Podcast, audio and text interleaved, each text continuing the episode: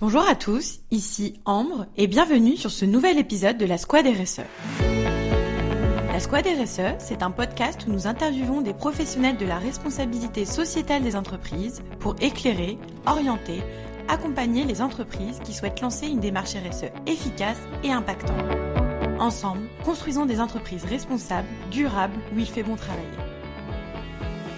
Nous l'avons vu aux côtés de Romuald sur les quatre premiers épisodes de cette capsule dédiée au numérique responsable. Le numérique est omniprésent dans nos entreprises et dès lors que nous sommes engagés dans une démarche plus responsable, il peut être un enjeu de taille à ne pas négliger dès lors que l'on se fixe une trajectoire d'amélioration. Nous l'avons vu également lors des trois premières capsules de la Squad RSE. Pour pouvoir s'améliorer, il faut d'abord mesurer pour pouvoir se fixer des objectifs et ensuite piloter ses avancées. Mais comment évaluer son impact numérique? Quels sont les indicateurs à mettre en place? Pour pouvoir répondre à cette question, j'ai le plaisir d'échanger aujourd'hui avec Océane Puech, fondatrice de Greenscale. Bonjour Océane. Bonjour Ambre. Merci de m'avoir sollicité sur le numérique responsable. J'ai fait une partie de ma carrière dans la transformation digitale avant de créer Greenscale. Alors évidemment, bah, j'ai une affinité euh, toute particulière avec ce sujet qui lie euh, les deux, le numérique responsable. Effectivement, euh, je pense que ça va être super intéressant pour nos auditeurs d'avoir à la fois ton point de vue d'experte en transformation euh, numérique en entreprise et celle d'experte maintenant en RSE pour appréhender finalement ces deux sujets de transformation vers le numérique responsable. Alors on, l'a vu en introduction, mais dès lors que l'on parle de numérique responsable, bah, finalement, comment se déroule l'évaluation d'impact? Eh bien, comme toute évaluation d'impact, on se pose déjà la question de qu'est-ce que l'on mesure et avec quelle méthodologie. Dans le cadre du numérique responsable, il y a plusieurs cas qui se présentent. On va prendre quelques, euh, quelques exemples, histoire d'essayer de se projeter. Euh, imaginons que nous sommes dans un éditeur de logiciels. Il sera sûrement intéressant d'évaluer le logiciel qui est créé afin de mener des actions d'éco-conception à l'avenir. Une première approche qui n'est pas trop consommatrice de ressources, c'est le référentiel général d'éco-conception de services numériques, qu'on appelle aussi RGESN. Il ne donne pas des résultats quantitatifs comme une empreinte carbone par exemple, mais fonctionne sur la base d'un référentiel de questions sur lesquelles on peut répondre simplement par oui ou par non, et construire son plan d'action en fonction des sujets qui ne sont pas traités. Euh, du coup, on a répondu non. Euh, donc, c'est une bonne manière pour euh, démarrer. Maintenant, si on part dans la DSI d'une grande entreprise, c'est l'ensemble de l'informatique de l'entreprise qu'on va chercher à évaluer. WINR de l'Institut du numérique responsable prend la forme d'un questionnaire en ligne. Il est libre d'utilisation, il est accessible à toutes les organisations. Ça demande un peu de travail pour pouvoir collecter tous les indicateurs. Crois qu'on va reparler des, indicateurs tout à l'heure. Mais l'INR fournit par vague des résultats dans l'empreinte carbone, mais pas que, aussi des indicateurs de type le nombre de euh, kilos des trois œufs, le kilowattheure euh, d'énergie finale, etc. Euh, en plus, il peut aussi mener à l'obtention du label numérique. On peut aussi réaliser un bilan carbone de la DSI uniquement avec un niveau de détail qui est plus important qu'un bilan carbone classique et l'INR. Euh, pour rappel, plus l'évaluation est précise, plus le plan d'action et les indicateurs à suivre sont pertinents et concentrés sur l'effort à faire. On va se projeter dans un autre exemple maintenant, un dernier. Euh, vous êtes indépendant et vous avez juste un site web que vous souhaiteriez le moins impactant possible. Il y a un outil open source qui a été réalisé par le collectif Green IT dont je fais partie qui s'appelle l'EcoIndex. Il fonctionne assez euh, simplement, euh, mais euh, il y a beaucoup d'outils sur, le marché qui font ça pour évaluer le site web. mais il se différencie des zones méthodologie parce qu'il utilise trois indicateurs pour représenter les trois tiers d'un service web. le nombre d'éléments du DOM pour représenter les équipements de l'Internet, donc l'ordinateur ou le téléphone, les données transférées pour représenter le réseau Internet euh, et le nombre de requêtes HTTP pour représenter euh, le serveur, donc là où est hébergé euh, le site web. mais attention, je sais que c'est un outil qui est très utilisé pour obtenir une note A, B, C, etc. jusqu'à F pour son site mais il est très facile aussi de mal l'utiliser tout simplement en mettant la page d'accueil de votre site web sur les coins d'ex et de récolter juste la note. Ce n'est pas un fonctionnement suffisant pour, pour évaluer votre site web. pour ceux qui ont écouté la capsule sur, sur la CV, euh, on avait parlé euh, à l'époque de euh, fonctions et d'unités fonctionnelles. donc, je, vous rapporte à, cette explication-là, mais on va revenir finalement sur ces sujets-là. Pour bien évaluer son site web, on parle des fonctions qui réalisent ou qui devraient réaliser pour aboutir à la définition d'unité fonctionnelle. Et à partir de là, on définit quel est le scénario suivi pour pouvoir réaliser la fonction. Par exemple, si l'internaute vient lire un article et s'inscrire à, une newsletter, donc votre objectif c'est ça sur votre site internet, on va lister toutes les pages par lesquelles il va passer. Puis on va utiliser l'extension de l'EcoIndex pour évaluer chacune des pages du scénario et obtenir une note moyenne sur l'ensemble, ainsi qu'une estimation de l'empreinte carbone sur l'ensemble des pages. Donc imaginons que pour réaliser le même euh, la même fonction, eh bien, on a besoin de passer par 10 pages ou par 3, eh bien, ça fera une différence. Également, si vous avez une page qui est très consommatrice, euh, qui a une note très basse, par exemple, eh bien, elle viendra influencer l'ensemble du parcours. Euh, le RGUSN qu'on a discuté tout à l'heure pourra aussi aider pour le côté plan d'action. Voilà, en gros, je t'ai donné un peu trois exemples, trois types de situations et trois méthodologies situation. Je dirais que ces méthodologies-là, c'est plutôt des méthodologies de démarrage.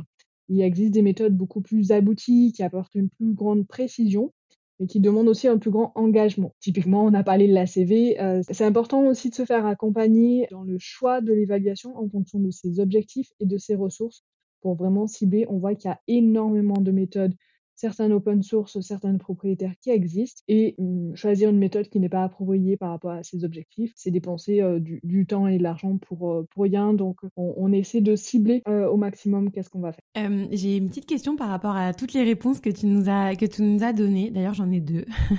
Le premier, tu as parlé du label numérique responsable dont on entend pas mal parler. Est-ce que tu peux nous expliquer un petit peu brièvement en quoi il consiste et surtout, bah, finalement, les étapes à suivre pour pouvoir se faire euh, labelliser? Euh, oui, c'est une très bonne question, Ambre. Effectivement, le label du numérique responsable est euh, intéressant voilà, pour beaucoup d'entreprises pour pouvoir certifier aussi les efforts qui sont faits, mais aussi pour continuer à avancer sur ce chemin. C'est un label qui est réalisé sur le référentiel qui a été maintenu par l'Institut du numérique responsable mais la labellisation est faite notamment euh, par Celui-ci euh, aujourd'hui. Et il y a deux niveaux à ce label. On est vraiment sur, sur deux niveaux, on va dire. Un, premier niveau pour les entreprises qui rentrent dans une démarche numérique responsable et un niveau un petit peu plus expert. Tu me demandais les, les étapes pour obtenir ce label. première étape serait déjà euh, de euh, réaliser la certification qui est liée au MOOC euh, de l'INR.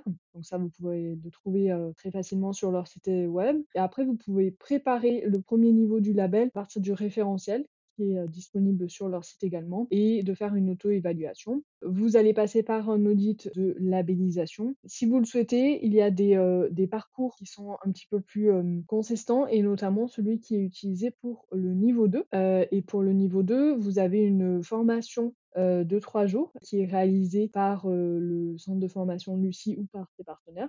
Et derrière, eh bien, vous pouvez passer par euh, la, même étape, l'auto-évaluation et l'audit de labellisation. Donc c'est un auditeur extérieur qui vient vérifier euh, que euh, vous atteignez les critères du label.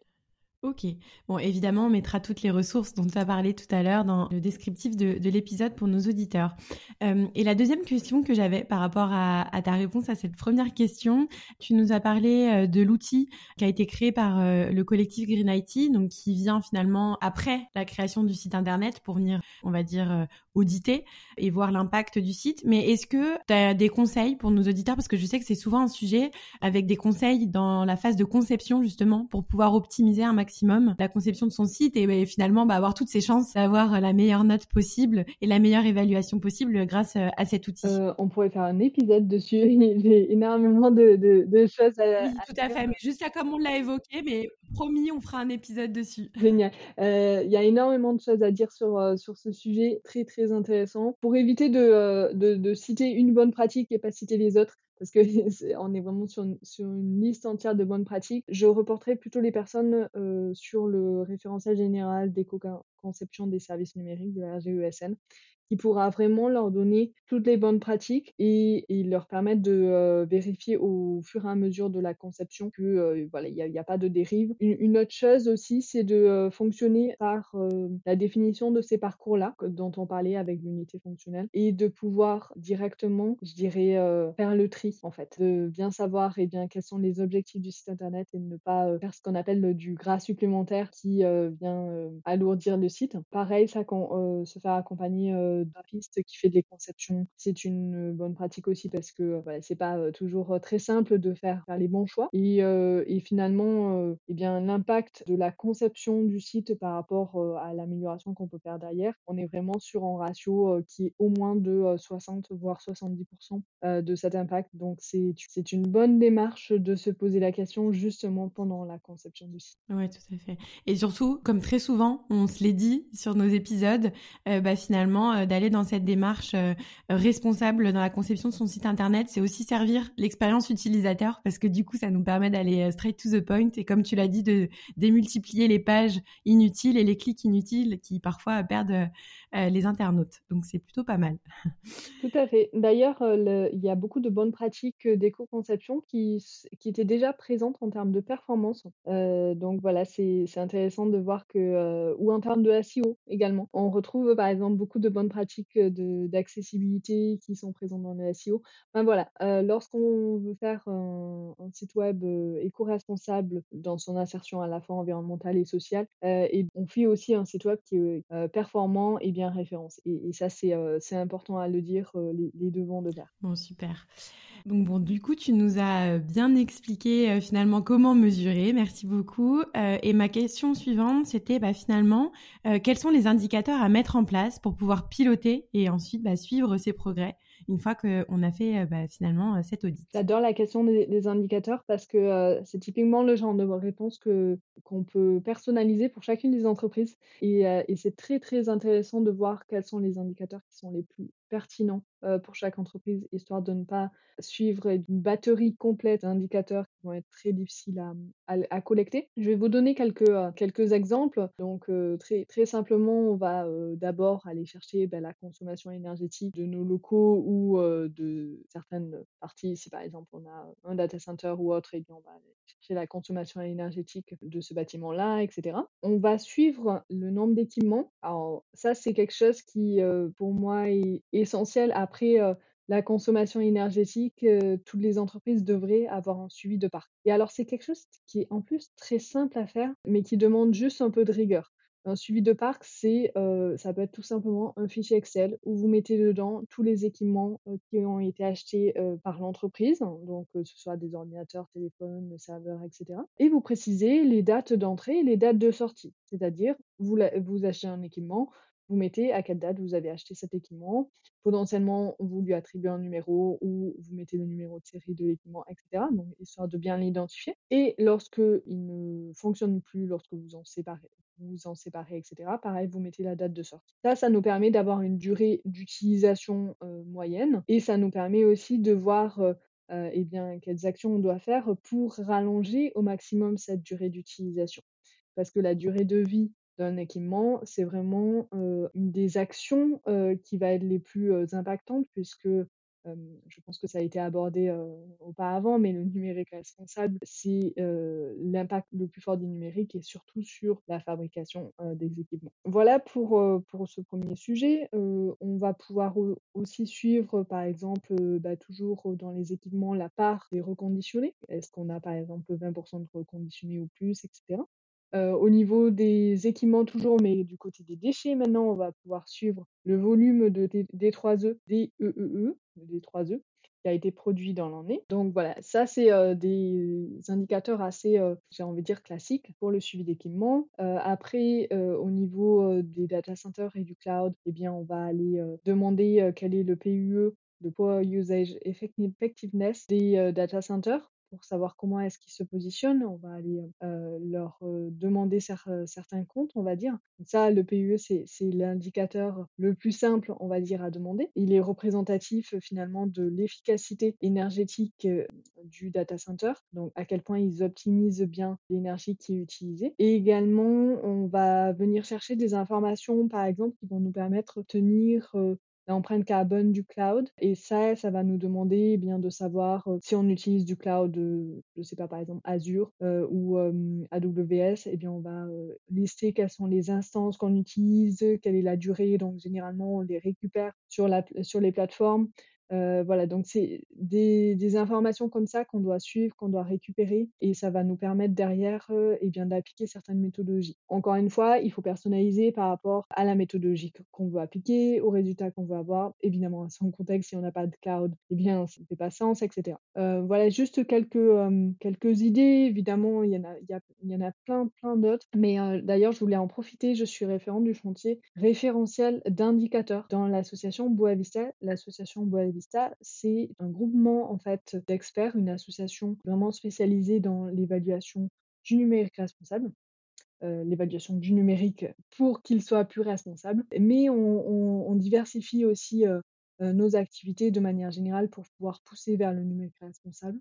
et nous avons donc lancé un chantier de création d'un référentiel d'indicateur consacré à l'IT. Et il faut savoir qu'à l'association Boavista, on crée des communs, des outils, des méthodologies, euh, des référentiels également, qui sont accessibles à tous en open source. Donc voilà, si ça vous intéresse, il faudra aller voir euh, de ce côté-là, l'idée c'est que ce, soit plus simple aussi pour les personnes de pouvoir choisir leurs indicateurs.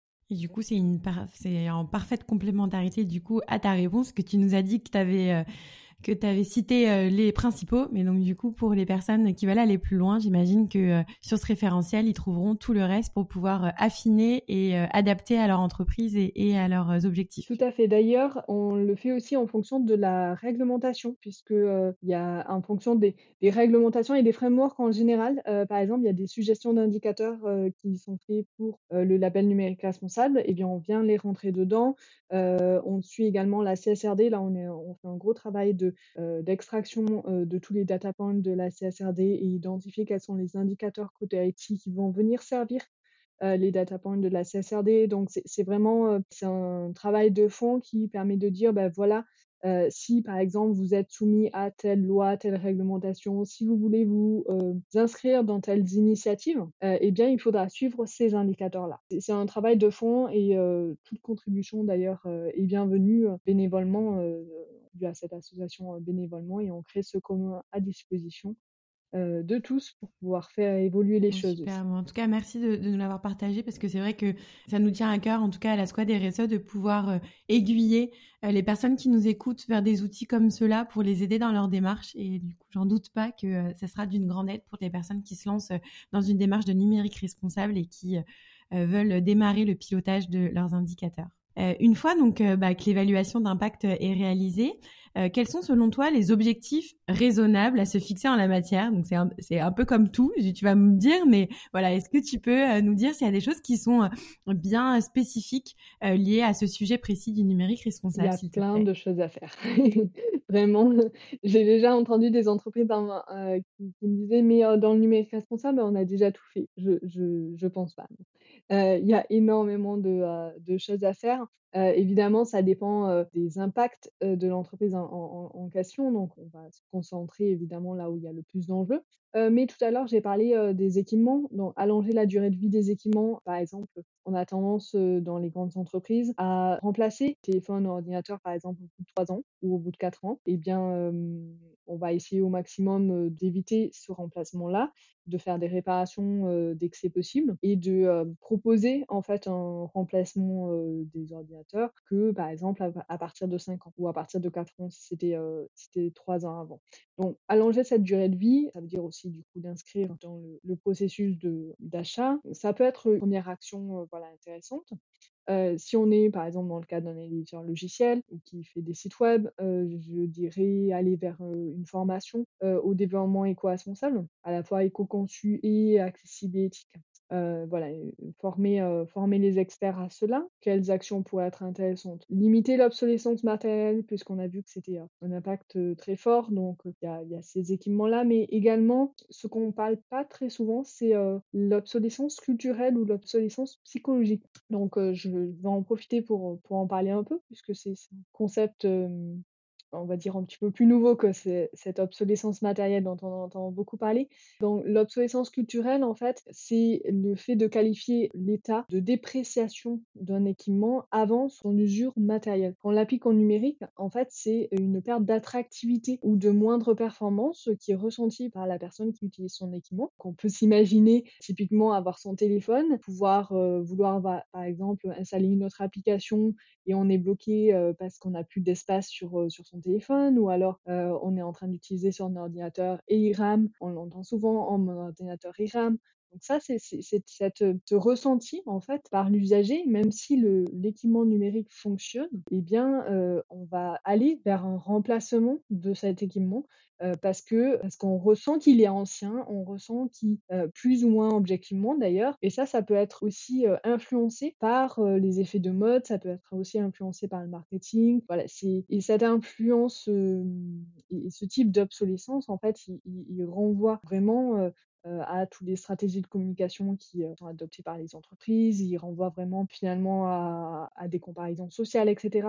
Et on se retrouve à avoir des remplacements euh, d'équipements qui fonctionnent encore bien avant leur, leur, fin de vie à cause de ça. Évidemment, le développement éco-responsable vient contribuer à éviter cette obsolescence-là, par exemple, pour avoir des applications ou des, ou des sites, etc., beaucoup plus légers et qui demandent beaucoup moins de ressources. Comme ça, on n'a pas ce ressenti-là.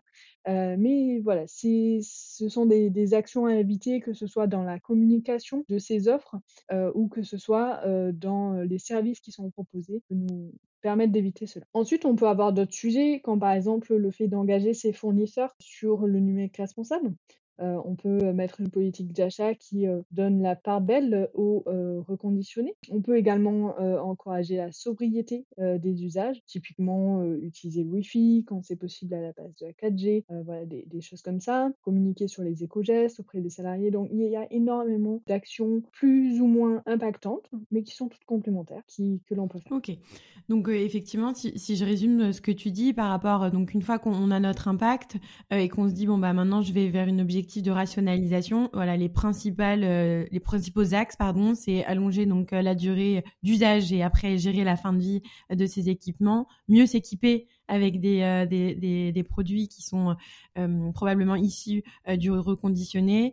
ensuite, donner aussi donc à, à ses employés finalement des éco-gestes et favoriser donc, comme tu dis, l'utilisation du, du Wi-Fi à la place de la 4G. Si par exemple on a une entreprise qui utilise un data center ou, ou du cloud, on peut aussi suivre eh bien l'utilisation de ces différentes instances ou serveurs et on peut faire des optimisations qui vont faire qu'on va utiliser par exemple moins d'espace serveur ou moins de ressources en général.